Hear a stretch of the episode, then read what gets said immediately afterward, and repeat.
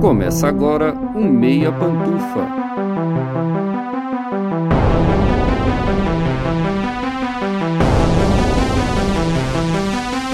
Bom dia, boa tarde, boa noite, boa madrugada, habitantes do mundo invertido. Todo mundo com os fones de ouvido que tá começando o seu Meia Pantufa. Toda segunda às 5 da tarde no seu player favorito. E esse é o episódio 63. Eu sou Luiz Leão e hoje eu tenho aqui comigo, de um lado, o meu amigo guitarrista metaleiro que joga RPG escondido, Gustavo Azevedo. Bom dia, tarde, noite e madrugada, Gusta.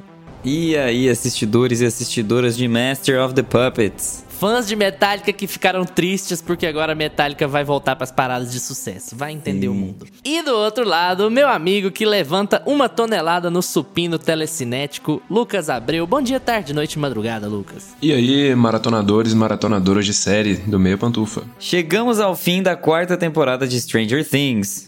Como você deve ter visto por aí, a primeira parte da temporada fez um barulho gigantesco e provou mais uma vez que Stranger Things é a maior série da atualidade em termos de público. A gente fez o episódio 57 falando sobre a primeira parte que saiu no fim de junho, e é claro, hoje a gente vem falar sobre os dois últimos da temporada, saídos no dia 1 de julho.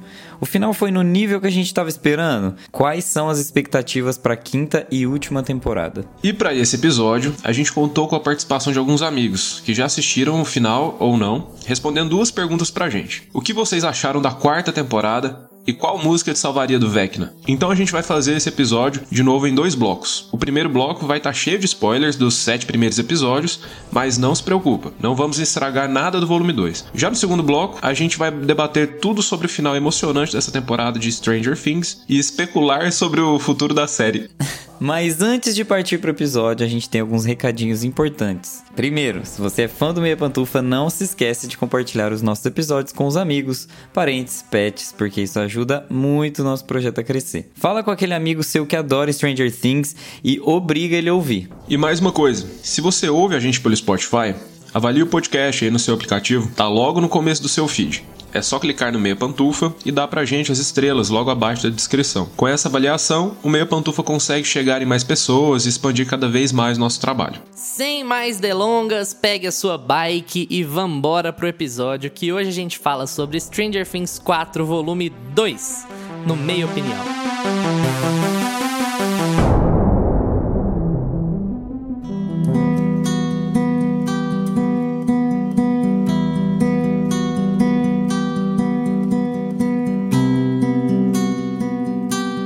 Meia Opinião. Uma breve sinopse sobre a parte 1 pra gente entender aonde a gente parou. Quando a gente termina o sétimo episódio do primeiro bloco que saiu, a gente tem a Nancy sendo dominada pelo Vecna e a gente tem a Eleven descobrindo, ao mesmo tempo que a Nancy descobrindo quem é o Vecna e por que ele tá fazendo o que ele tá fazendo. Na verdade, ele é o número um, ele é o One, ele é o primeiro dos experimentos lá que fizeram com a Eleven e ele é um cara bem, bem ruinzão, assim, bem vingativo e super poderoso e ele matou todas as crianças no hospital, que a série quer te dizer que foi a Eleven que matou no começo, né? Mas aí você descobre que foi ele que matou todas as crianças lá no hospital psiquiátrico e aí ela fica pé da vida que ele matou todo mundo e ela manda ele lá para pro mundo invertido. E aí ele vira o Vecna. Bom, a gente quer fazer bem rápido esse bloco porque como foram menos episódios dessa vez, a gente imagina que vocês estão chegando aqui no Meia Pantufa já tendo assistido, é, especialmente pela expectativa que ficou criada no primeiro bloco, né? Mas para não estragar a experiência de ninguém, a gente quer fazer um bloco rapidinho aqui falando sobre coisas de modo mais genérico, sem falar sobre detalhes específicos desses últimos dois episódios. Lembrando, o primeiro bloco tem sete episódios, o segundo bloco tem dois. Então a gente tem um episódio do tamanho dos outros, ali uma hora e vinte, uma hora e pouquinho. E o segundo episódio é um filme, né? Duas horas e meia de duração ali. Gusta, eu queria te perguntar primeiro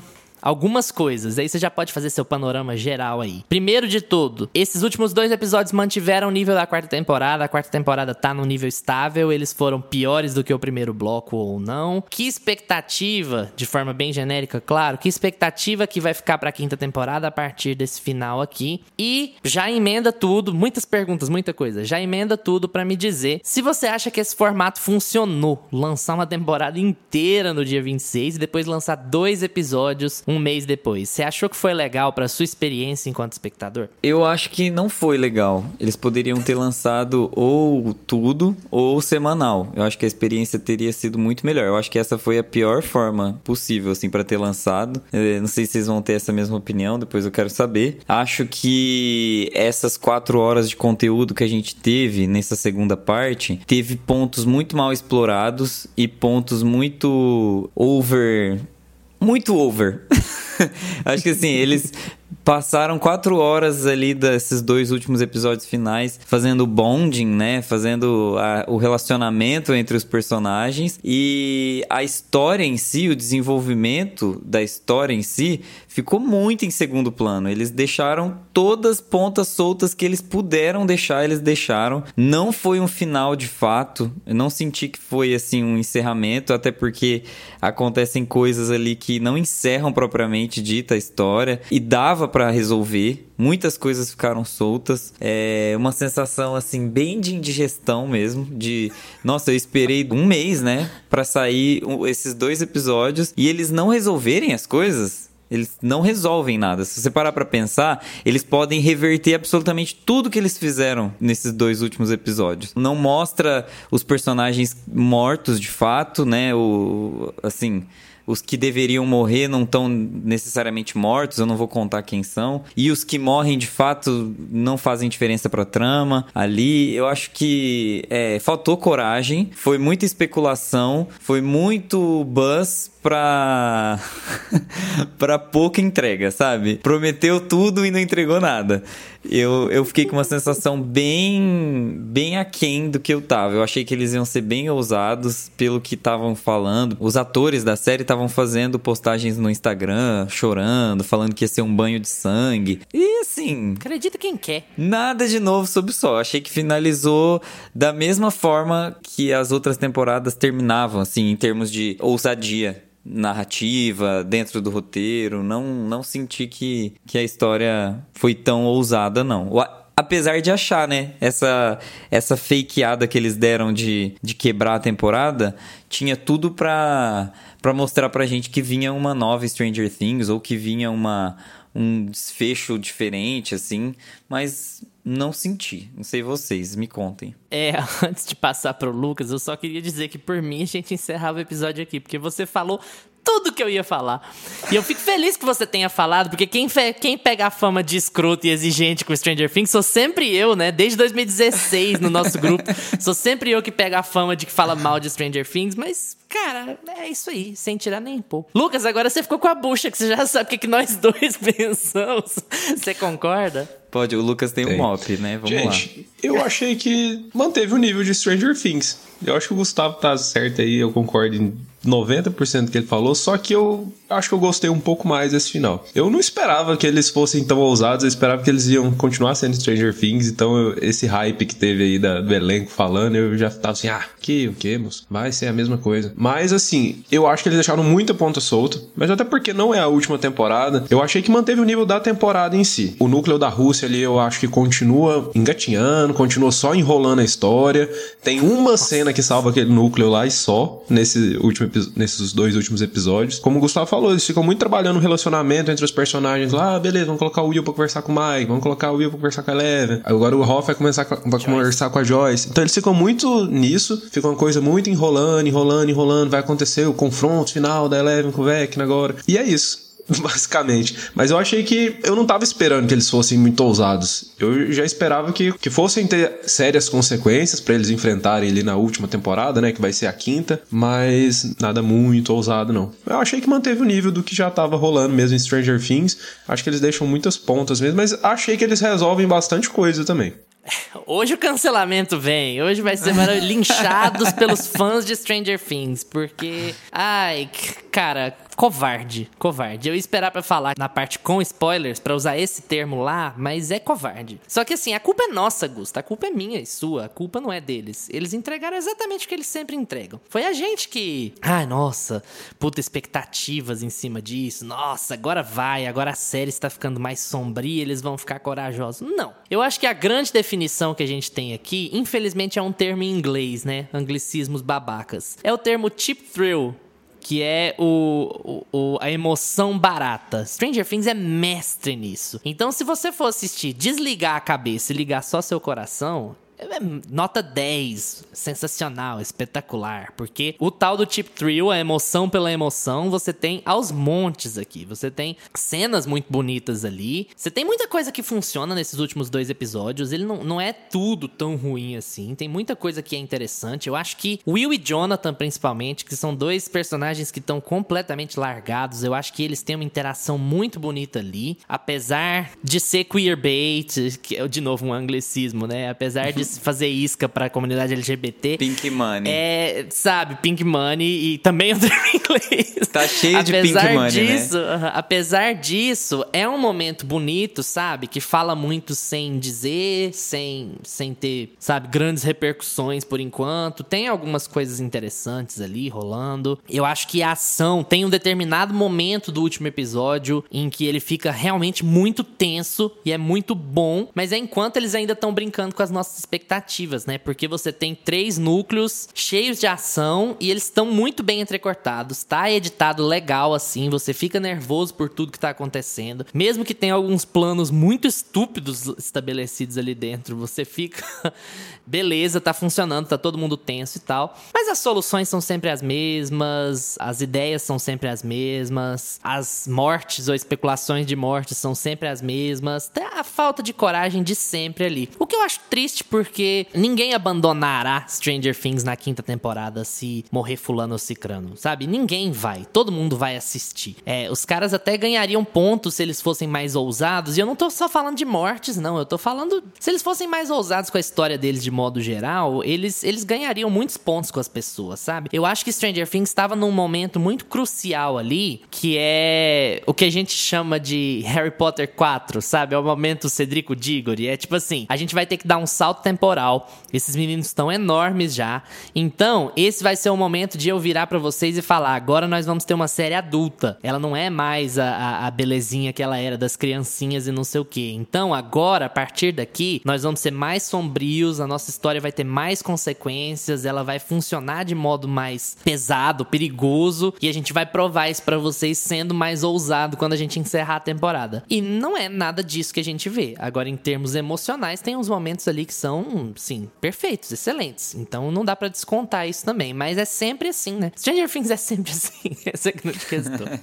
Eu prefiro o nono episódio do que o oitavo. Eu achei que o oitavo foi um desperdício de tempo. Nossa, nada acontece feijoada. E eles poderiam realmente ter terminado a série com um episódio. Eles poderiam ter feito um episódio especial para finalizar a série de duas Ainda horas mais e que meia. Tem duas horas e meia, né? Dava para ter terminado, eu acho, sabe? Ah, a gente vai lançar a primeira parte da temporada aqui até o sétimo episódio e o último grande finale vai ficar para dia 1 de julho. Não, eu acho que não faria tanta diferença. Esse, esse episódio extra tá cheio de gordura, cenas desnecessárias. Eu acho que alguns personagens entregam até menos na atuação por causa disso. Os diálogos, às vezes, eles não revelam nada de novo pra gente. Por exemplo, a gente tem um diálogo com a Joyce e com o Hopper que funciona, é muito legal, tem uma tensão sexual bacana ali, mas ele não entrega nada de novo. Nem só por não entregar nada de novo, é que a gente não tá ali para ver aquilo, não era o lugar de colocar aquela cena do que em como eles iam resolver a vida sexual deles porque não interessa, entendeu? E eles não estariam preocupados em resolver aquilo ali naquele momento daquela forma. E aí, quando a gente espera que eles façam a resolução final daquele núcleo, não existe uma resolução. Nem o que o público espera, eles entregam. Aí eu fico pensando, até que ponto esse final de temporada foi um, uma entrega de fã, né? Um fanservice. Será que a gente tá virando um fã assim tão pastel que a gente não tá entendendo que pra história funcionar, a história tem que ir pra frente. Precisa explicar como é que eles fizeram para sair dali, precisa explicar como um núcleo conversou com o outro. Eles simplesmente ficaram jogando. Esse núcleo, assim, ficou jogado mesmo. Eu achei que eles iam dar um jeito de voltar e se encontrar e fazer alguma coisa interessante. Pode ter sido um pouco de spoiler agora que eu falei, mas aí você que lute. É, mas assim, as vias de fato eu não tô contando, né? O que, que aconteceu. E, e não acontece. Tem muita sabonetação, tem muito diálogo barato pra nada acontecer. Então, é, eu tô um pouco nervoso, sim, com esse final. Vou ser bem sincero. Eu tô tão feliz, tão feliz. Eu achei que só eu que ia apanhar. Eu tô tão, tô muito animado que eu não tô sozinho, Mas, viu? mas tem muita coisa boa. Tem muita coisa boa. Eu quero entregar umas coisas boas aqui, primeiro. Eu acho que você comentou sobre a edição. Eu acho que a edição continua, como eu apontei na primeira parte, a edição aqui nessa segunda parte continua intacta. Não vejo erros na edição. Eles têm essa pegada de fazer o suspense pra próxima cena e gerar a expectativa do que, que tá acontecendo na cena anterior. Aí faz o gancho na próxima. Eles fazem muitos ganchos, é, cena após cena, e elas são muito vinculadas umas às outras, né? Tem muito a, a explicação do que tá acontecendo na, na cena anterior. Ah, e quem será que vai chegar aqui no momento seguinte? Aí aparece o próximo personagem, que é aquele personagem que vai chegar e que vai fazer a bagunça dele. A edição é excelente nesse ponto. Acho que efeitos especiais, muito bem investido o dinheiro. As cenas ali que estão no mundo invertido, eles deixaram essa fotografia um pouco mais avermelhada, um vermelho com um amarelinho. E lá no mundo real, eles deixaram a fotografia toda azulada para dar um contraponto pra gente de o que que tava acontecendo no mundo real, o que que tava acontecendo no mundo invertido. Tem umas jogadas de fotografia que para quem tá mais ligado nisso percebe que é para não para não te confundir, né? Ah, ó, isso aqui tá acontecendo ali e isso tá acontecendo aqui. Eles são muito bons em fotografia, Você não acha sempre que foram. é estética pela estética também? Isso, isso para mim é um problema. em- em- não é um problema quando você tá vendo, mas, por exemplo, aonde caralhos o Lucas e a Erika arranjaram aquela lanterna? Então é tipo assim, é um Ah, não, negócio a assim, é uma, já- é uma lanterna super futurista, não sei o quê. Porque. Porque é. Porque, Porque nossa, se a gente precisava. puser essa lanterna aqui, vai ficar bonito pra caralho. Mas não tem uma justificativa. Onde é que aqueles meninos acham aquilo em 86, Mas isso sabe? aí é o que a gente falou do, da primeira parte e que a gente já tinha desculpado. Você mesmo comentou que eles conseguiram a chave da escola, entraram na escola à noite, pegaram o documento e ninguém viu eles fazendo isso. Então, são Mas coisas continua que... irritante. Continua, mas assim, acho que irritou mais por causa do, do geral. Mas eles foram na loja lá comprar um monte de bagulho, velho. Sim, gente, mas olha o design daquela lanterna, olha aquilo ali, é um negócio, tipo assim, completamente à parte. Ele funciona super bem esteticamente, lindo. A cena é, é uma das cenas mais bonitas de Stranger Things, eles entrando naquela casa com aquela lanterna. Mas assim, é o que eu falei na primeira, no, no nosso primeiro episódio mesmo, o Gusto até lembrou, é esse negócio de os passos não importam muito, entende? Como e de que jeito que tá funcionando os passos ali, ou como é que eles fazem tal coisa ou tal coisa. Isso não faz muita diferença pra eles assim. E se- a gente tem que se acostumar com isso também, mas não significa que tem que perdoar, né? Gente, vocês repararam o pezinho do Vecna? Não tem dedo. Ele é tipo um sapatinho. Ai, eu adorei. Depois vocês reparam. Ele, tipo assim, porque ele é todo pelado, né? E aí, e- a hora que vai mostrar o pé dele, ele não tem os dedinhos assim, certo? Ele é tipo como se fosse um sapatinho, é fechado o pé dele. Quando Ai, pega cê- o Vecna de frente, vocês não acharam também que parece que ele tem uma barriga de chope, assim? Tem uma barriguinha Por causa de do chope. design, que ele é Ele é meio assim... engraçadinho. ele- o quadril meio largo. Assim, cara, que, que- que bi- bizarro. E o cara que interpreta ele é uma gricela de tudo, né? E É porque é um design proposital. Deve pensa. ser a prótese ali na frente. Ah, mas eu acho que uma coisa que eles tomam muito cuidado, se a gente for procurar, essa lanterna existe desde os anos 80. Eu acho que em relação a isso, eles tomam muito cuidado, isso é irrelevante. Eu acho que o que me incomodou mais, que eu não sei se vocês lembram, se foi eu que não prestei atenção, da onde caralho surgiu aquela espada? Nem entra nessa. Gente, eu vou ser linchado na rua se eu começar a falar de Stranger Things na Rússia. Sinceramente. Os caras vão fazer uma organização assim e vão me linchar mesmo. Vai, vai ter exibição em praça pública. Porque é um pouco meio Game of ali- Thrones, né? Uma É uma das né, ele falou isso na hora, eu até falei, não, nada a ver. Mas enfim, a espada tá lá porque tem o arsenal de coisas e não são armas. Eles têm aquele arsenal de faca, de espada, de Eles não sei o quê, usam- eles dão pros prisioneiros prisioneiros. usarem pra brigar É. com o negócio lá. Mas enfim, v- não vou entrar nesse aspecto não. De qualquer forma, Lucas, você quer falar alguma coisinha pra gente encerrar essa ponta aqui sem spoilers, pra gente já poder entrar em detalhes e, e as pessoas não acharem que a gente odiou tudo? Não só isso. Eu, inclusive, não odiei, não. Eu gostei bastante desse final. Eu acho que ele tropeça, tem uns probleminhas aí, mas eu não tava com expectativas de, de que fosse tão diferente, não. Eu achei que eles iam ser mais ousados em uma coisa que a gente vai falar agora no bloco com spoilers, mas de resto é isso. E eu acho o, primeiro, o episódio 8 ali, bem desnecessário. Ele fica só enchendo linguiça, enchendo linguiça, enchendo linguiça. Podia ter só o episódio de duas horas e meia mesmo. Vamos pra parte com spoiler, gente. Oi, pessoal, meu nome é Karen. Em casa, a turma toda é fã de Stranger Things. tirando que eu achei bem pesada essa última temporada, por ter uma criança em casa, a gente assistiu juntinho e teve um chororô devido à suposta morte da Max. E a gente fica na esperança da quinta temporada ter uma reviravolta aí. Mas hoje, para mim, o que me salvaria do Vecna é ouvir uma notícia que eu acho que muita gente quer, né? Fora Bolsonaro. Um beijo.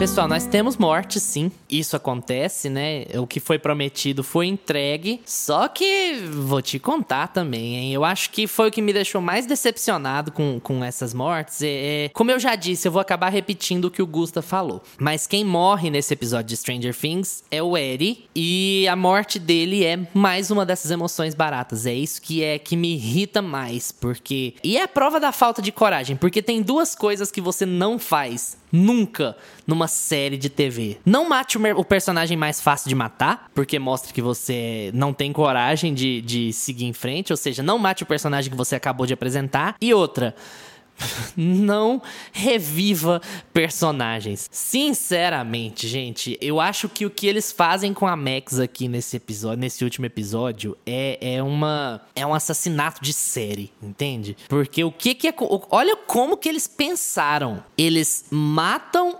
a Max para dar uma ponta pra quinta temporada para depois não matar. Então, tipo assim, ela mata só pro Vecna cumprir o plano dele, mas depois poder de ressuscitação da Eleven traz a Max de volta. Gente, Sinceramente, não, não, sinceramente. E assim, quando a gente fala essas coisas, parece que ódio total, né? Como a gente já disse no primeiro bloco, tem coisas muito boas que funcionam aqui, especialmente com relação à ação, com relação à tensão criada. Mas essas escolhas de dar continuidade pra, pra temporada, é, elas são muito covardes. Eu acho que não tem outro termo. É uma escolha covarde. Eles brincaram de matar a Max duas vezes nessa temporada. Sabe? A mesma personagem. É o que eu, que eu falei lá no outro bloco bloco. Ninguém vai abandonar Stranger Things se uma personagem do tamanho da Max morrer. Ninguém vai. As pessoas vão ficar tristes, magoadas, chateadas, mas vão ficar desesperadas para ver a quinta temporada. Falar, e agora? Quais vão ser as consequências da morte da Max nesse grupo? Como é que eles vão lidar com a próxima, com a próxima temporada? Como é que eles vão lidar ali com o Vecna, com o Mind Flayer? E, né? Não. Não, tá, beleza. Volta ela aí. Põe ela num coma aí. Ela, a gente já sabe que ela vai acordar lá no meio do episódio da, da próxima temporada. Preguição. Vocês não sentiram isso também, não? É aqui que eu achei que eles fossem ser mais ousados. Eu esperava que a Max fosse morrer mesmo, inclusive. Cara, você já tentou matar a personagem, já ficou uma cena super icônica. Todo mundo virou mó hype aí da música do Vecna, que salvaria do Vecna e tal. E aí você vai e faz a mesma cena com ela, você faz a mesma coisa para tentar. Cara, ou você faz a cena para matar ela, ou você não faz. Ou então faz com outro personagem, colocasse o Lucas lá no. Ó, vamos fazer um plot agora. Vocês achavam que eu ia pegar a Max, mas agora eu vou pegar o, o Lucas. Eu acho que, que faltou coragem mesmo. Mas eu gosto da Max. Eu adorei ela ficar viva. E.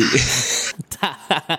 Deixa eu fazer a minha outra ponta aqui então. Eu adoro a Max. Eu acho que a Max talvez seja a melhor personagem dessa série, porque ela é, é, ela é língua solta, ela é massa, ela tem os problemas dela, ela é uma personagem muito interessante assim, muito legal e tal. Eu não queria que a Max morresse, mas o problema para mim é o meio do caminho, sabe? É o que eu tava falando do tip thrill, da emoção barata. Ou mata, ou nem saia, sabe? Ou nem faz esse tipo de cena, esse tipo de coisa. É, é essa covardia, porque ah, eu vou fazer vocês todos temerem pela Max, vocês todos chorarem com a cena. Ela tá lá, não, eu não quero morrer, lá com aquele olho vidrado e tal. E aí depois ela volta. A cena é emocionante, inclusive nem por ela, pelo Lucas, que fica desesperado lá com ela morrendo nos braços dele e tal. A cena é emocionante. Então, você trabalha para destruir o impacto emocional da sua própria série. Eu, eu gostei que eles ainda deram uma algumas consequências sérias ali. Não sei se ela vai ficar cega, alguma coisa do tipo. Acho que pela falta de coragem da série, na quinta temporada deve passar cinco anos e ela tá ótima, maravilhosa, linda.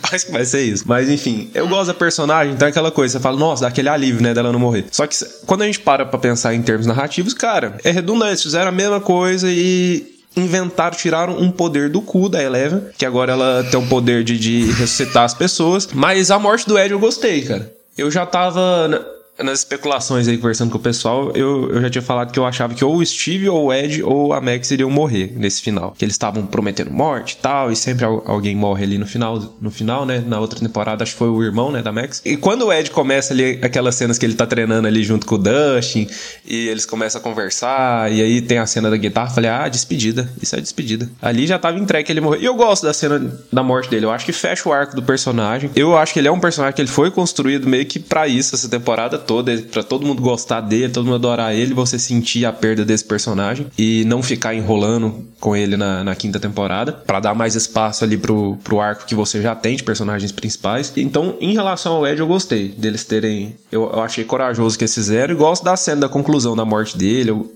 eu, eu acho que é uma emoção que funciona ali, apesar dele ser o personagem mais fácil de, de morrer. Ah, é complicado falar dessas mortes aí, porque eu criei muita expectativa. E agora eu não sei se é um. É, sei lá tô meio frustrado ou é porque realmente o roteiro falhou. Mas eu acho que falhou sim, porque, porque são duas vezes, né, que eles fazem isso e duas vezes falta coragem. Eu acho que é covardia sim. A gente tem também o Jason, né, que é o capitão do time de basquete, que tem lá os seus problemas com o Ed.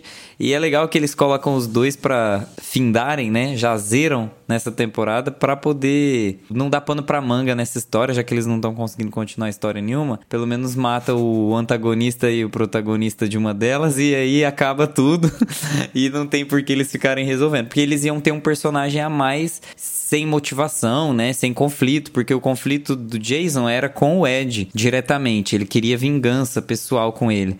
E é muito frustrante também isso para a história do Jason, né? Porque ele acaba não tendo um conflito direto com o Ed. Ia ser muito legal se tivesse. Como a série foi apelando para esses clichês assim, poderia ter uma cena de confronto dos dois. Ia ser legal se ele tivesse ido pro mundo invertido, por exemplo, para ver com os próprios olhos lá que não era o diabo, mas que era. Ele morre praticamente como um salvador mesmo, como se ele estivesse fazendo o que era certo. E a série ela gosta de mostrar o outro lado pro personagem, né? E eu achei que eles não fizeram isso com o Jason, mataram ele meio assim, ah, vamos já terminar a história dele aqui, porque eu acho que ele já fez o papel dele, a gente não precisa mais. Preferiram deixar a história do Ed com o Justin, né? Eu acho que só uma, um comentário em cima desse negócio do Ed, porque eu acho que a gente tem que clarear muito um negócio aqui, especialmente o Gusto e eu, que a gente tá batendo mais, com relação a, aos sentimentos. Porque assim, a cena da Max é muito forte, muito bonita bonita. A cena do Eri é muito forte, muito bonita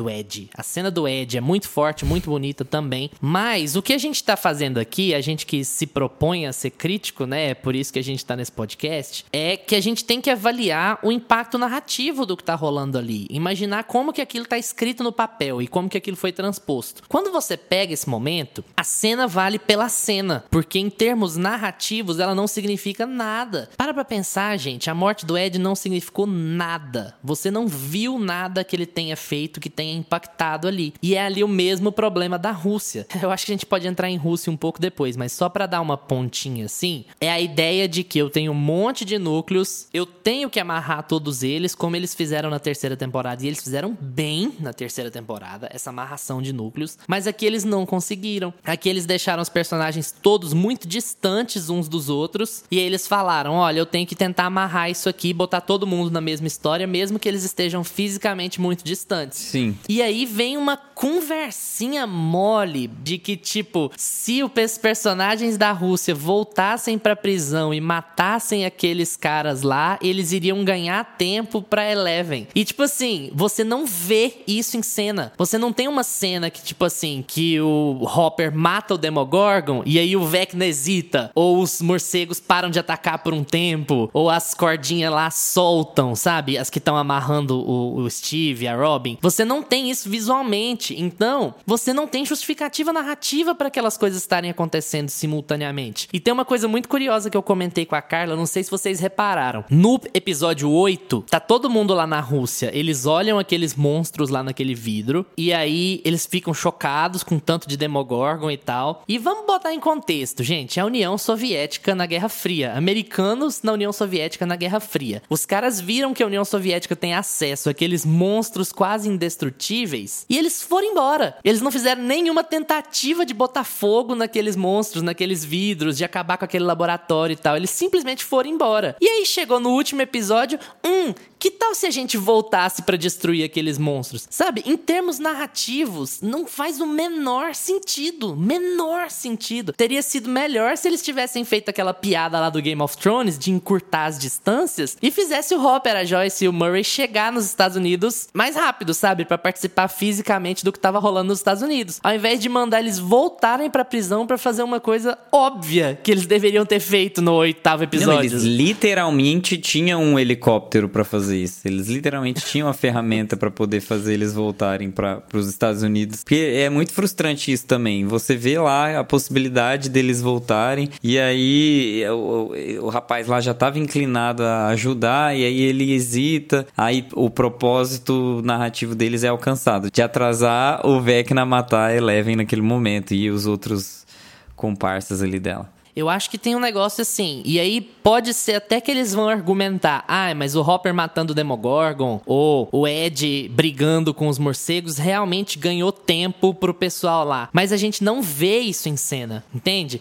Eu fico pensando assim: por exemplo, se na hora que o, o Dustin foge lá pelo buraco, se o Ed olha pelo, pelo buraco lá pela porta e vê que os morcegos pararam de ir em direção ao Ed e começaram a ir em direção à casa. Ou então, se o Steve, a Robin e a Nancy vissem que os morcegos estão indo em direção à casa, enquanto eles estão no meio da atividade. E aí o Ed virasse e falasse: Nossa, eu preciso ganhar tempo, faria sentido. Entende? Eu acho que faltou visualizar isso. Você não vê a interferência do núcleo da Rússia, nem a interferência do Ed nos planos de matar o Vecna. Eu não sinto isso, sabe? Porque não me foi apresentado. E aí uhum. eu saio com a sensação de que o Ed morreu em vão. E não adianta a série falar, falar, verbalizar. Ai, mas ele Sim. foi um herói. Ai, mas ele lutou pela sua cidade. Lutou porra, sabe? Ele não fez nada. Visualmente ele fez a menor diferença. E é muito triste isso, porque o Ed é um personagem muito massa, muito carismático, muito divertido, tem aquela cena super legal legal dele tocando Metallica, que é claramente ali Mad Max Estrada da Fúria, sabe? O cara tá uhum. tocando guitarra no meio do apocalipse e aí as Eles coisas entregaram no trailer, né?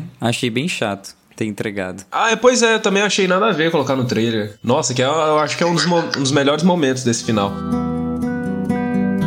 dia, boa tarde, boa noite, pessoal do Meia Pantufa. Eu gostei bastante da série Stranger Things. Para mim foi a melhor temporada assim da, desde o início. Eu não vi muito razão de eles terem separado os, os episódios, porque para mim os dois últimos episódios, apesar de serem bons, eles eram uma continuidade, assim, não, não teve nada que justificasse aquela separação. Mas acho que foi legal para manter o hype, né? Fiquei feliz que no final a Eleven não ficou totalmente sozinha, mas eu acho que tá ficando um pouco manjado, né? A forma como a Eleven sempre chega no final, que Bom, enfim, o final é muito parecido com as demais temporadas, a forma como ela tem que lutar. Detestei de verdade, do fundo do meu coração, o núcleo da Rússia. Eu não vi sentido. Eu estava esperando muito que o Hopper, o Murray e a Joyce fossem entrar naquele portal na Rússia e se unir a Eleven e aí finalmente unirem ali os, os núcleos, mas não deixaram eles sozinhos ali para fazer absolutamente nada. E eu não vou nem falar da morte do Eddie, né? Que para mim assim. Eu sabia que alguém ia morrer, eu tava tor assim, torcendo, óbvio que não, mas eu já tava esperando que fosse ser o Ed, mas foi uma morte muito sem sentido. mas, assim, tirando esses detalhes, eu gostei muito da série.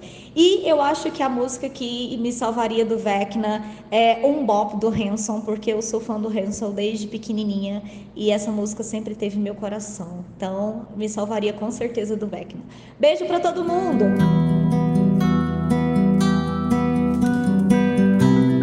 Cara, o núcleo da Rússia é uma coisa, nossa, uma das coisas mais chatas que existe. O núcleo da Rússia, ele fica só enrolando, é fica igual o piloto deles, que fica lá só enrolando. É a mesma coisa. A única coisa que esse núcleo da Rússia serviu foi para entregar uma cena muito foda do, do Hoff contra o Demogorgon, com uma espada tirada também do além, que, enfim, nada faz sentido, mas é tudo muito bonito naquela cena. E é isso. Você resumiu Stranger Things. Nada faz sentido, mas é tudo muito bonito. É essa é a ideia. É isso, é sobre isso. É engraçado, né? Que todo mundo consegue fazer, cada um tá na Rússia, o outro tá lá no, no meio da, da rodovia, na pizzaria, o outro tá lá na, em, em Hawkins, e todo mundo desconectado, não tem telefone, não tem internet, nem nada, e consegue fazer tudo no mesmo tempo, gente. Olha que coisa linda. Tudo acontece no mesmo momento. Ah, precisamos deter o Vecna, a gente vai fazer isso aqui pra ganhar tempo, a Eleven vai entrar na cabeça ali. E acontece tudo na mesma hora que precisa, assim. E ninguém atrapalha ninguém, né? Só se ajudam. É uma sincronia linda aquilo ali. A gente, pra gravar um podcast aqui, não consegue três pessoas cada um no lugar. Quando eles vão pro fazer o plano, a Nancy fala lá no carro, né? Ela fala: olha, gente, a gente tá indo fazer o plano, passo um, passo dois, passo três, passo quatro, tem todo delimitadinho ali. E aí eu achei que ia rolar uma coisa meio Scooby-Doo, sabe? Aquela coisa, no meio do caminho sai uma coisa do plano, e aí eles são meio que pisa no, no, no formigueiro e aí espalha e, e, ninguém tá mais com ninguém. Só que não, eles decidiram fazer o plano seguir exatamente do jeito que ela conta lá, né? Na verdade, até tem, né? Até o, o capitão do time lá chega para atrapalhar o Lucas e a Max, o que já era bem previsível, né? Que ia acontecer isso. Eles ficam presos lá pelo VEC num tempo, acabam perdendo muito tempo. Mas assim, dá Sim. errado. Geograficamente não faz diferença, né? Faz diferença no tempo. Tipo assim, enquanto a Eleven fica lá sofrendo, e aí eles ficam esperando que aconteça a cena final. Mas assim, no plano em si, eles não, desbarat... não desbaratinaram nada ali, assim, sabe? Não fizeram aquela correria. Não, desbaratinou, porque o Vecna conseguiu no fim das contas, velho. Aquele time de basquete tem seis pessoas. Na hora que você precisa dividir o núcleo de Stranger Things, tá cada um pra uma ponta, de repente o time de basquete tem dois. E aí o que que acontece? A Erika derruba o perseguidor dela e o cara não vai atrás dela. Não vai atrás dele, não vai atrás de ajudar Não, mas o, isso aí já, é, já nem leva em consideração. Não, eu tô falando, o Lucas, esse negócio é tipo assim, é o quanto Stranger Things acha que a gente é burro. Tanto faz, tanto faz. Eu preciso chegar no ponto que eu quero chegar. Tanto faz Sim. se o time tinha um monte de gente e agora não tem gente. Tanto faz se a lanterna é X ou Y, se, se a arma é de tal jeito ou de tal jeito. E eles têm o principal problema deles que eles não conseguem superar. É só a Eleven que resolve as coisas. Porque o que eu acho grande problema, assim, desse último episódio é que você chega num ponto que você fala assim: caralho, e agora quem vai salvar? Que, o que que vai acontecer? Quem vai salvar a Max? Quem vai salvar essas pessoas? Velho, tá tudo na merda. E quem é que salva? O poder do amor. E aí ela tá lá, enrolada, fudida lá pelo Vecna. E aí o Mike fala que ama ela. E aí ela encontra o poder para ser o Deus Ex de novo. Sendo que ela já tinha sido Deus Ex 20 minutos atrás. Aquilo que o Gusta falou no primeiro episódio, sabe? Nossa, eu fiquei muito feliz com a quarta temporada porque teve os momentos lá em que eles não precisaram da Eleven levantar a mãozinha para resolver as coisas. E ainda falei para ele no episódio, falei, espera, Gusta, calma. Mas o negócio é que eles repetiram a cena. Então, cara, eu preferia que aparecesse, sei lá, sabe, o bully da Eleven sobreviveu ao massacre do Henry e foi lá ajudar ela no fim das contas, sabe? Se fosse bizarro desse jeito, não seria tão ruim quanto tá todo mundo entregue, tá todo mundo fudido, mas aí o Mike fala que ama ela e ela encontra forças para resistir. Sabe? É o mesmo efeito, efeito apoteótico, para usar uma palavra do PH Santos, é o efeito apoteótico, o efeito épico que eles tinham usado cinco minutos atrás, quando ela tava no salão e o Vecna tava em cima da Max e ela chegou e empurrou o Vecna de novo. Sabe? É, é o tipo de coisa assim, poxa, então por que, que os humanos fazem tudo isso se eles não conseguem resolver nada? Aí chegou no final do núcleo lá, todo mundo tascou Molotov no Vecna e nem assim, nem aquela entidade dele lá morreu, porque a única pessoa que pode resolver alguma coisa em Stranger Things é Eleven, sempre. Por quê? Então por que você vai ter um núcleo de 20 pessoas lá? Gente, mas é, é, o, é a mesma coisa de Harry Potter. Você tem um núcleo de um monte de gente que vai ajudar, mas você só precisa fazer ela chegar lá para fazer o que ela tem que fazer. Você precisa ficar ganhando tempo, rodeando, enchendo linguiça. E é basicamente o que acontece né, nesse tipo de história, no, no, tipo de história que Stranger Things quer contar. E basicamente é o que eles fazem com a Eleven. Ó, a Eleven não é a personagem mais esperta, mais inteligente, que tem mais recursos, mas ela tem uns superpoderes aqui. Não tem como eu ignorar que ela, tem, que ela é super poderosa, ela que mandou o Vecna pra lá, é a única que pode bater de frente com ele. Essa quarta temporada foi isso, né? Eles ficaram falando, não, vamos guardar a Eleven, vamos guardar a Eleven, ficaram enchendo linguiça com aquela história do laboratório lá, pra no final ter um confronto com o Vecna. Em termos narrativos, eu acho que isso daí funciona. Inclusive a relação dela com o Mike, que no, na temporada toda eles ficam nesse negócio que, ah, o Mike não quer falar que ama ela e tal. A gente tem que lembrar que a gente tá falando de, uma, de um romance de adolescente, né, gente? E, e Stranger Things é isso. Ela, eles querem uhum. falar com esse público também. E aí aquele ali é o momento que ele decide, fala, não, agora é a única coisa que o Mike pode fazer nessa temporada, é isso, gente. Remember, you're the heart. Mas é legal que o, o, os personagens mais velhos, eles têm mais protagonistas, assim como o Luiz falou, de jogar molotov e atirar e tal. Eu gostei disso. Eles tiveram, sim... Foi um pouco disruptivo, Não a ponto de ser, de fato, de soltar a mão ali da, da ousadia, de começar a ser ousado de fato. Mas eu senti, assim, que só deles estarem atirando no Vecna frente a frente, jogando Molotov, todos juntos encarando o monstro mesmo, eu achei muito legal e eu fiquei com muito medo por eles ali naquela hora. Eu achei que realmente algum ia rodar. E eu achei que ia ser a, o Steve, porque a gente já tava com a, na cabeça, né, que eles estavam uhum. construindo o, o Steve como par romântico da Nancy, que inclusive, vamos lá pro finalzinho, finalzinho mesmo, não virou absolutamente nada. Eles ficam assim numa reboleira com esses dois, com a Nancy e com o Steve, de, de que o Steve é o par perfeito pra Nancy e que a temporada toda eles ficaram nessa. Mas e... aí foi só eles tentando inverter o que eles fizeram na primeira temporada, sabe? Deixar todo mundo torcendo por um e ela terminar a temporada com o outro. É, foi só isso. Nossa, só isso que mas que desgastante. Que Não, desgastante, desgastante mesmo. E assim, dois quilos mais magro daquela relação deles. e eles e eles demoram, né, para evoluir aquela história. Assim, é, é, as gordurinhas que a gente fala, né? Porque eles têm o quê? Uns três diálogos bem longos do oitavo e do nono episódio para poder trabalhar essa relação. Todo criou uma casa com seis filhos para poder falar desses. É desses dois. E aí nada acontece, não tem um desfecho, não tem uma briguinha, não tem um, uma olhada, sabe? Aquela coisa. Mas você sabe o que, foi isso aí? Eles fizeram. Isso aí eu acho que nem tem tanto a ver com a Nancy e Steve. Isso tem mais a ver com, com eles tentarem mudar o nosso foco, sabe? Porque já virou um clichê hollywoodiano que quando as pessoas. Quando o personagem vai morrer, você coloca ele fazendo planos pro futuro. E uhum. aí, eles fizeram isso com vários personagens para tentar te direcionar uhum. pro lado errado, sabe? Sim. Ah, será que é o Hopper que vai morrer né? dessa vez? Será que é a Joyce? Ah, porque eles estão programando o encontro. Ah, será que é o Steve? Ou será que é a Nancy? Porque eles estão falando do futuro, do que, que eles querem ter de família e tal. Então eles fizeram isso em várias pontas, pra gente ficar qual deles que vai morrer. Nossa, eles estão ensaiando que vários vão morrer. Será que alguém vai morrer? Morrer, e aí chega. É, tá bom. E outra coisa que você falou sobre esse romance. Gente, o Argyle foi mais importante nessa temporada do que o Jonathan. O Argyle foi lá e pô, fei, montou a banheira de sal. Não, o Jonathan sabe, nessa temporada. Da pizza. O Argyle que achou a trilha dos carros dos militares para achar onde a Eleven tava Não, aquela hora eu achei que ele tinha achado maconha. Jonathan, cara. Coitado do Jonathan, cara. Não, o Jonathan ele serviu para dar um abraço no Will só, né? O Argyle nesses últimos dois episódios ele foi melhor do que na primeira parte inteira. Foi divertido, ele teve umas cenas engraçadas e ele ajudou. Então, assim, coitado do Jonathan, porque ali só o, até o Argyle. A Nancy larga o Steve e o Jonathan fica com o Argyle, já pensou? O Jonathan serviu basicamente para dar um abraço no Will ali, que o Will tava precisando de um abraço, coitado, a temporada inteira. Triste, cabisbaixo. Muito bonita aquela cena, eu gostei. Sim, achei que verbalizou pouco, é, mas deu para entender, né? tá ficando bem claro a cada queer dia bait. que passa. Queerbait. É, bem queerbait. E, gente, o que vocês acharam do final em si, das escolhas ali? Que cenário a gente tá? A Max tá em coma, a gente tem um portal aberto gigantesco soltando umas fumaça preta lá de Lost. Todo mundo tá de volta no mesmo núcleo.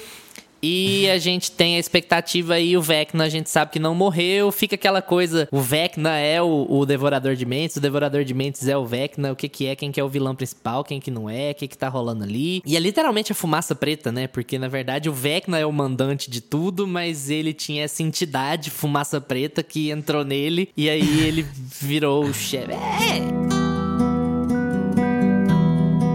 E aí, galerinha do Meia Pantufa, tudo bem com vocês? Aqui é o Thiago do RDMcast e eu fui convidado pelo pessoal desse podcast que eu curto tanto para dar umas palavrinhas aqui sobre essa nova temporada de Stranger Things. Antes de mais nada, eu devo dizer, até comentei isso com o Luiz, que eu gosto muito mais de Stranger Things do que eu deveria. Pensando criticamente, eu sei que a série tem várias coisas ali que, né, repetitivo, não muito original, mas enfim, eu sempre acabo me envolvendo com as temporadas e essa quarta não foi diferente. Eu segurei um pouquinho para assistir a primeira parte, porque eu sabia que ia demorar para chegar o volume 2 Acho até que demorou um pouquinho demais, né? Claro, assim, se eu manjasse alguma coisa de streaming, eu trabalharia na Netflix e não com podcast. Mas eu achei que um mês ali acabou ficando um pouco demais, mesmo eu segurando um pouquinho para assistir, ainda acabou ficando um pouco distante. E sobre esses dois últimos episódios, eu gostei, mas eu achei que ficou um tom meio melancólico de que talvez a série devesse ter terminado ali nessa quarta temporada com o Vecna como grande vilão e entregado algo um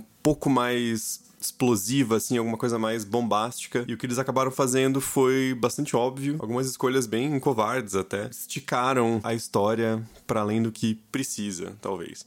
Mas assim, isso olhando depois, né? Dentro dos episódios, acho que tem alguns momentos muito bons. Essa temporada, como um todo, teve algumas cenas envolvendo música, né? Como tá todo mundo comentando, que foram sensacionais. Acho que é um, um exemplo de montagem e de uso de trilha sonora fantástico. Então, a minha visão geral é gostei muito de ver a temporada. Tem algumas ressalvas com para onde a série tá indo, algumas decisões de separar personagens que eu não achei que fez muito sentido, acabou prejudicando o ritmo da, da temporada. Mas enfim, no, no saldo geral gostei, não é nem a melhor temporada, nem a pior. Acho, hum, já misturou tudo na minha cabeça, não, não lembro. E aí, respondendo a segunda pergunta sobre qual música me salvaria do Vecna, eu não vou escolher minha música favorita, mas eu vou escolher aquela que tem o, a introdução, o começo que mais me pega, assim. Eu posso estar fazendo o que for, se eu ouvir a introduçãozinha dela, eu vou parar e prestar atenção, que é Regret, do New Order. Aquilo ativa alguma parada em mim que se eu tivesse preso dentro do, do mundo invertido, perseguido pelo Vecna, com certeza ia me fazer parar e prestar atenção na música e conseguir fugir das garras do, do vilão. Que, que, vocês acharam desse finalzinho? O que, que vocês estão de expectativa para a próxima temporada? Eu acho que ainda vai ter algum plot aí na quinta temporada sobre o Vecna Devorador de Mentes. Acho que ficou bem claro, né? a história do Vecna agora. Tudo bem esclarecido, só que eles deixaram esse, essa pontinha, né, que você mencionou. Sobre a fumaça, o Vecna, quem, quem manda em quem ali, quem comanda quem, porque ele desenhava a fumaça ali desde moleque, né? Então, eles vão uma, tá possuindo ele há, há muito tempo isso antes dele chegar no mundo invertido. Enfim, eu acho que eles vão ter só mais isso aí para resolver do Vecna, mas eu lembrei muito, cara. Stranger Things é cheio de referências, né, a várias outras obras que muitas funcionam, muitas são muito legais, mas eu lembrei muito aqui de, de Harry Potter, principalmente da conclusão de Harry Potter e de a conclusão de Vingadores ali de Guerra Infinita e Ultimato. Eu senti muito que eles quiseram fazer isso. Ó, vamos pegar esse final da quarta temporada, o Vecna vai vencer, vai estar tá todo mundo separado, nós vamos ter núcleos separados enfrentando o mesmo vilão, ele vai vencer no final final aqui, a gente vai ter uma outra morte, a gente vai ter algumas consequências bem feias aqui. E na quinta temporada a gente coloca todo mundo para se juntar, o mesmo núcleo, todos os núcleos ali para se juntar ali em Hawks, enfrentar ele todo mundo junto e aí eles vencem. Eu senti muito isso. E eu senti em relação a, a, Vingadores, eu acho que eles tentam fazer muito esse arco, só que Vingadores acaba sendo muito mais corajoso, né? O, o, Guerra Infinita. Enfim, eles têm a morte do Ed, tem, tem o que eles fazem lá com a Max, que deixa uma consequência pesada ali para ela, mas que acho que vai ser bem fácil resolvido ali. Mas, cara, no geral, eu gostei desse final do, do Vecna vencer. De tipo, ah, beleza, o plano deu certo, passo a passo, acabou que a gente perdeu um tempo, teve o que aconteceu com a Max ali. Ele conseguiu abrir os quatro portais, mas no fim das contas, o Vecna continua vivo, mesmo ele, eles enfrentando ele de todos os lados, e ele conseguiu destruir a cidade ali e trazer o mundo invertido para começar na Terra. E eu gostei desse final desse jeito. Porque eles já não foram ousados o suficiente para matar personagens importantes. Então, pelo menos, deixo eles foram ousados o suficiente para terminar uma temporada de Stranger Things sem estar tá tudo bonito. Eu não tinha pensado por esse lado. Eu não concordo. Eu acho que toda vez eles terminam com essa pontinha de ai, tem merda rolando. Todo, todas as temporadas são assim. Só que é porque agora a merda ficou mais feia, né? Visível. É, não, mas geralmente é o seguinte: ah, terminou todo mundo junto, mudou de cidade. Aí tem um, uma pontinha ali que mostra que ainda tá rolando mundo invertido. Ah, terminou todo mundo no baile, feliz. Aí mostra que tem um mundo invertido ali debaixo do baile. Geralmente é isso, eles deixam uma pontinha de que ainda vai rolar mais coisa, mas que eles terminam uhum. bem. Aqui não, aqui todo mundo terminou. A Max tá lá com os dois né? braços e as duas pernas uhum. quebradas, em coma, cega. O Ed morreu, o, a galera tá toda ali tentando recompor a cidade e a cidade tá toda destruída. Tipo assim, a gente termina essa temporada com o mundo invertido vindo pra Rock, vindo pra Terra, né? E eles fazem uma coisa que a gente fica falando o tempo inteiro para eles, né? Sai dessa cidade, pelo amor de Deus, Nossa. que não tá certo. É a primeira vez que eu vejo eles tendo, assim, a coragem de pegar esse povo e tirar dessa cidade, gente. Não tem um parente, uma tia que mora ali em Guaragatuba, São João dos Campos. Pelo amor de Deus, gente, Hawkins nem é tão bom assim. Não tem nem praia. Eu acho que assim, eles conseguiram tirar metade da cidade, da metade da população da cidade, e aí a outra metade que tá lá é porque realmente é carente, né? Fica verbalizado isso. Então tem uma parte da cidade que tá ali porque não tem dinheiro para sair, tá precisando dos recursos da prefeitura, que tá tendo as ONGs ali ajudando. De repente, a Robin, ela finalmente consegue a namorada dela, e só assim, no fim do mundo, que a, a lésbica consegue namorar, né? Porque. Não, não pode, numa situação normal, não se, não se tem paz, não se pode ser gay. Aí, quando começa a acabar o mundo, eles começam a tirar todo mundo do armário. Mas enfim. Gente, eles vão ter que dar um episódio inteiro para aquelas duas Tipo assim, Faladeira, uma hora e né? vinte minutos só pra elas falarem, assim. Mas não vai outra coisa. mais nada, só elas falando uma com a outra. Puta que pariu. Sobre a, a, a personagem da Green Gables lá, né? A, menina que veio do. Anne with an E. Anne with an E, ela é muito parecida com a personagem Anne with an E, né? Falante, assim, e meio. aquela coisa meio folk, uns chapéuzinhos, assim. Eu achei, gente, você vai trazer uma personagem nova, cria uma personagem mais, né, irreverente ali, diferente da que já tava todo mundo acostumado. Isso foi um pouco de fanservice, sim. Aí voltando pro, pro que eles fizeram com a cidade, que o Lucas falou também. Achei que foi corajoso, sim. Precisava, eu acho, ter um pouco mais de desenvolvimento sobre as consequências daquilo. Achei que quiseram fazer uma cena comovente de todo mundo se encontrando, mas, gente, o buraco já tava aberto, pelo amor de Deus. Não é assim que as pessoas se encontram quando tem um buraco do mundo invertido na Terra, sabe? Eu acho que eles fizeram. Ah, eu deixei as três polegadas da porta aberta, fizeram todo aquele RTT assim dramático para depois mostrar que a coisa tava preta. Calma, primeiro mostra que a coisa tá preta para depois restabelecer os laços, porque é assim que aconteceria. Ninguém chegaria na cidade tipo assim, nossa, que lindo, todo mundo arrumado, perfumado. Não, sabe? Tem umas, uns problemas ali Não, de e montagem. Eles só mantiveram o Hopper na Rússia e aquele núcleo horrível da Rússia porque eles precisavam fazer com que o Hopper e Eleven se encontrando fosse um momento à parte, né? E falou assim: a gente não pode trazer esse pessoal de volta pra Hawkins antes do clímax porque a Eleven acha que o Hopper tá morto. Então, assim, põe eles pra enrolar nessa porra dessa cadeia aqui, brigar com esse Demogorgon que não faz nada, adianta nada. É lindo, lindo.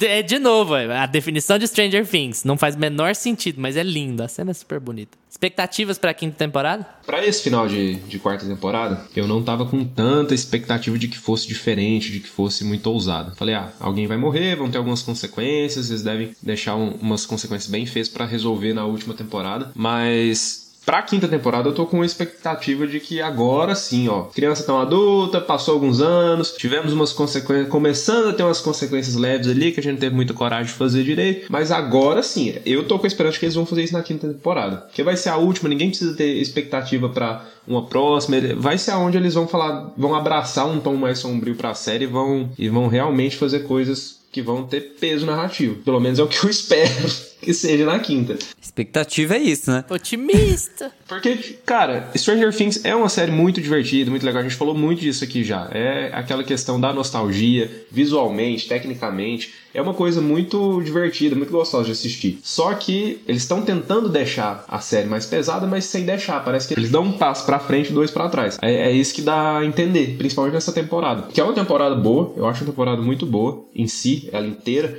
mas que o meu problema com essa temporada é ela ser muito longa, ela ser muito arrastada. E eu acho que eu espero na quinta temporada, se a gente teve na quarta, gente, esses episódios desse tamanho, na quinta, então vai ser três horas cada um, né? Deus me livre. Aí eles vão perceber que eles esqueceram um negócio na Rússia e eles têm que voltar lá pra Não, buscar. pelo amor de Deus, gente, já resolveu. Rússia, exército. Aquele exército atrás da Eleven lá, que ela derruba um helicóptero, só serviu para derrubar o helicóptero de uma maneira muito linda. Só isso. Porque aquilo lá também, ó, o comandante vai ver a van, vê a placa da van, vê a van indo embora, tudo. Larga pra lá. Ótimo. Vai lá na sua pizzaria, amigão. Abraço, com Deus. É, mas eu acho que a gente não pode deixar também. Eu não sei, acho que a expectativa que esse mês deixou a gente assim ansioso por esses dois últimos episódios, é, deixou a gente um pouco ranzinza com esse final. Mas eu acho que se a gente tivesse visto ela toda, completinha, e a gente tivesse falando sobre ela, a gente estaria ainda com aquela impressão que a gente ficou da primeira parte, que é essa coisa nostálgica. Fazia muito tempo que a gente não via Stranger Things até então. Então parece que a gente viu esses sete episódios, aí depois de um mês a gente já caiu de novo em Stranger Things, todo mundo falando toda hora da série. E aí a gente já tava com tudo mastigado e a, a sensação da série muito próxima a nós. E agora deu essa. bateu essa bad de roteiro com falhas, problemas de construção de personagem, mas Stranger Things ainda tem tudo que tem de bom. Tudo que cresceu em Stranger Things desde a primeira temporada ainda tá ali. É muito nostálgico, é muito legal, é muito puro o que aqueles personagens têm. Os sentimentos que eles têm são muito genuínos. Eu gosto muito de como eles se relacionam entre si, essa coisa da amizade, de quando você perde um amigo, você perde o seu mundo é, as referências de Conta Comigo, as referências de It. Tem a, eles colocaram literalmente a máscara do Halloween. Máscara do Michael Myers. Né? Eu achei muito legal, assim, porque é, é, são easter eggs que a série sempre vai colocar para agradar o fã dos anos 80, né? E acho que a gente tem que ter otimismo, porque já basta pessimismo nas eleições de 2022. que sim, a gente precisa de alguma coisa que afague nosso coração. A única coisa que falta é abrir um buraco do inferno no chão, assim, fora isso. Bolsorecna. E... Bolsorecna. Mas ele tem aquela barriguinha. E... Então, assim, acho que de expectativa fica um mundo completamente destruído para eles resolverem. Eu acho que vai virar uma coisa assim agora mais mais palpável, né, para os personagens principais. Eles vão ter que conviver com o perigo muito mais próximo. A gente vai precisar sentir essa sensação. Eles vão precisar aumentar um pouco a tensão, como o Lucas falou, deixar a série um pouco mais adulta, porque o inferno agora mora ao lado, né? Vai virar aquela coisa meio nevoeiro, assim. O tempo todo pode aparecer um bicho gigante do seu lado no meio da fumaça e você vai ter que matar ele. Não tem mais a proteção do papai e da mamãe que tinha antes. Isso é um pouco sobre amadurecimento também. A, a série tem que pensar um pouco nesses pontos aí para para fazer um season, uma series finale bem, bem adulta e também sem perder esse brilho, né? Sem perder essa magia que sempre teve. Eu acho que eles não vão querer perder. Eu acho essa temporada a melhor de todas as quatro. Eu acho ela muito boa, muito boa mesmo. Tô me repetindo, mas caso alguém não tenha visto a nossa parte 1, Stranger Things funciona assim. Às vezes você tem que desligar a sua cabeça para você conseguir apreciar Stranger Things, porque senão você né? Não vai funcionar. Eles são muito preguiçosos, o tempo inteiro eles são muito preguiçosos, eles são, eles tiveram um final muito covarde, mas eles sempre foram assim. Eles não estão fazendo nada de diferente do que eles fizeram nas últimas três temporadas, sabe? Nada, nada. Então assim, se eu tô na quarta temporada e eu tô reclamando das mesmas coisas, o problema tá em mim.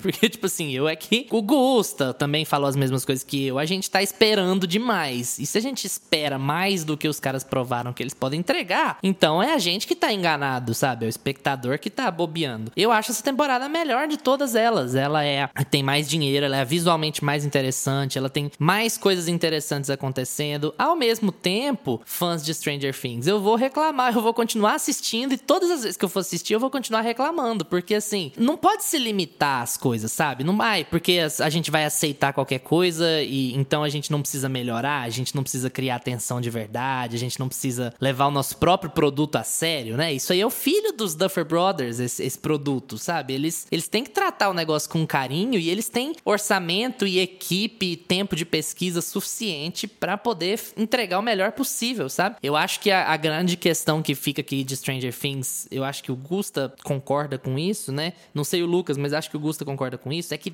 dá para ser melhor, dá para ser melhor. Eles conseguem entregar melhor sem perder a alma da história deles, sem perder essas coisas que são realmente muito boas, essas relações emocionais emocionais muito fortes, essas relações de amizade, essas conexões, a descoberta, o amadurecimento, o menino que sofre porque ele é diferente, porque ele é gay numa época em que isso não é, sabe, tão às claras. E ao mesmo tempo você tem a Robin, que é uma pessoa mais velha, que tem uma consciência melhor da sexualidade dela, e ela também passa por problemas diferentes, sabe? E você ter toda essa ambientação ali e todo esse caráter emocional que você tem que ter ao lidar com uma série de adolescentes, tudo isso é muito relevante isso faz Stranger Things ter essa alma, essa proximidade que a gente tem com os personagens. Ao mesmo tempo, dá para ser melhor, dá para escrever melhor, dá para se escorar menos na história dos outros. Essa temporada se escorou muito na história dos outros. Ela tá escorada totalmente na hora do pesadelo e em It, sabe? Até nos, nos ciclos e monstro que ataca dentro do sonho.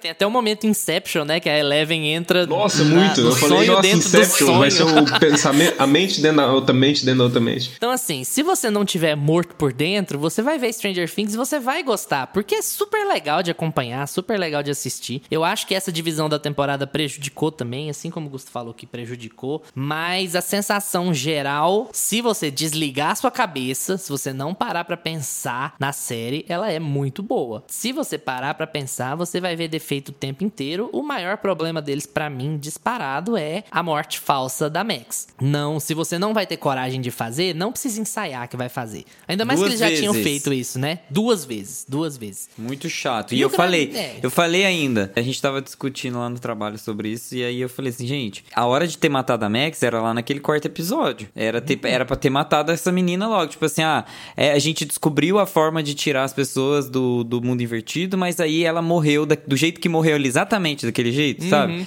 Na, no final da, da temporada. Poderia uhum. ter matado ela ali, tipo, ai, gente, ai, não sei.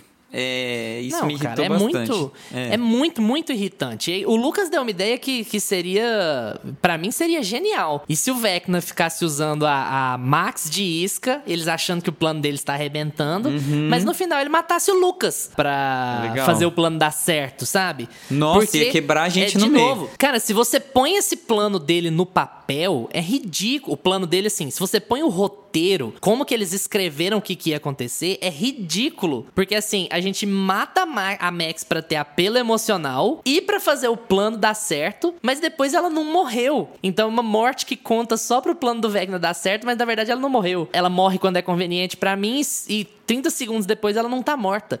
Cara, quem justifica isso, sabe? Quem aprova um texto desse? Fala assim, não, legal, essa aqui é a melhor ideia que a gente pode ter. Depois de três anos desenvolvendo uma temporada. Então, assim, esse tipo de preguiça é completamente desnecessária e não, não agrega nada à série. Esse tipo de coisa que é muito chata de fazer. Mesmo eu adorando a Max e não querendo que ela tivesse morrido, mas isso não tem a ver com que eu ou você, ou o Lucas, ou o Gusta, ou o fanboy de 12 anos quer. Tem a ver com que os caras imaginam escrever ver, sabe? Eu acho que o que é foda em Stranger Things é que essa falta de coragem vem muito de fanservice, sabe? De não querer desagradar o público a nenhum custo.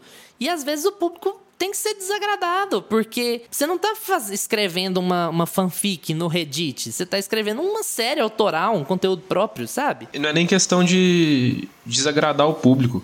Todo mundo que, que acompanha seja uma série de filmes, uma, uma série mesmo, chega uma hora que você quer consequências ali pra história. Você quer que a história vá pra frente, que, que tenha um, um peso narrativo. Porque senão você fica vendo a mesma história eternamente, toda temporada vai ser a mesma coisa. Eu, pelo menos, lembrei muito, né? Já falei aqui. Lembrei muito do final de Vingadores do final de Harry Potter nessa temporada. Cara, pega as coisas que eles fizeram certo, então. Pega o peso que eles conseguiram dar para essas outras histórias. Pega as mortes importantes que eles conseguiram dar para essas outras histórias. E usa isso também. O público também vai querer isso. Você, todo mundo já tava esperando que alguém importante importante fosse morrer e todo mundo ia ficar ali com aquele sentindo aquele peso, por exemplo, se a, se a Max morresse. Agora, o que mais me incomodou não foi nem a, a Max ficar viva, porque para mim, para mim isso é um problema em si, narrativo, mas já que eles decidiram não matar ela, Cara, então não mata, não faz que vai matar e coloca a Eleven pra ressuscitar. Pra mim, o maior problema é a Eleven tirar esse poder do nada. Agora eu tenho um desfibrilador na mão. Desfibrila Eleven, desfibrila Eleven. Não, e na cabeça, marca, não é nem fisicamente que ela faz isso. Ela usa um poder dentro da cabeça. Da... Cara, pra mim não faz sentido aquilo lá. Mas se o poder do amor pode tirar os negócios do pescoço dela, por que, que o poder do amor não pode ressuscitar? É o coração, gente. O amor move o coração, faz pulsar. Tá bom, então. ai, ai, meu Deus do céu, gente. Tem uma coisa sobre essa morte da Max que é chata também, que é a impressão que fica, né? A Max não pode morrer e o Ed pode. Então é, ah, beleza, mortes diferentes, não sei o quê, mas eu tô falando em termos de narrativos, né? Então beleza o Ed morrer, mas a Max não pode morrer. Então assim, um, uma pessoa eu posso perder, mas a outra não. Fica muito explícita a falta de coragem, né? E todas as temporadas eles matam a pessoa que acabou de chegar. Na segunda temporada é o Bob, na terceira temporada é o Billy e na quarta temporada é o, é o Ed. Mas é porque eu acho que eles querem usar. Eu tenho certeza que é isso. Eles querem usar esse núcleo principal aí das crianças na quinta temporada. Eles querem que todos cheguem até o final ali. Mas então não, não faz que vai. Não ensaia que vai morrer. Mas em relação à morte do Ed, eu já tava esperando isso daí. Eu já achei que ia ser ele mesmo.